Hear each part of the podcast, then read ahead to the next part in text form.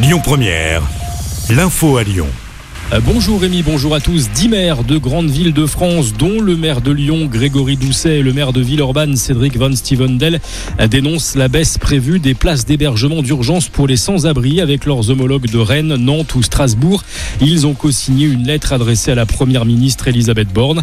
Alors que la situation requiert la création massive de solutions d'hébergement, les projets de loi de finances prévoient la suppression progressive de 14 000 places d'hébergement d'urgence en hôtel en France en 2022 et 2023. 2023, écrivent ces maires écologistes et socialistes.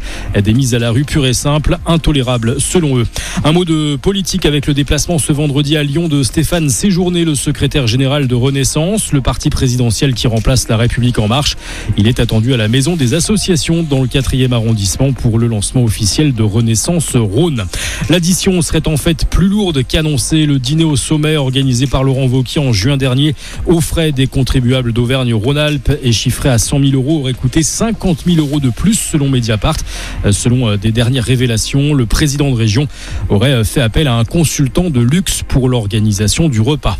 Des perturbations ce vendredi sur le Rhône Express en raison d'une grève. La navette qui relie le centre-ville à l'aéroport Saint-Exupéry ne circule que partiellement entre la zone industrielle de Mézieux et l'aéroport. Comptez un voyage toutes les 30 minutes seulement. Des perturbations aussi à la pompe. Toujours, le département du Rhône reste concerné par les pénuries de carburant. Un peu plus d'une station sur 10 est à sec en région lyonnaise. C'est la conséquence du mouvement social à la raffinerie de Fézin qui dure depuis plus d'un mois maintenant. La CGT précise que 90% des salariés étaient encore en grève au service des expéditions cette semaine.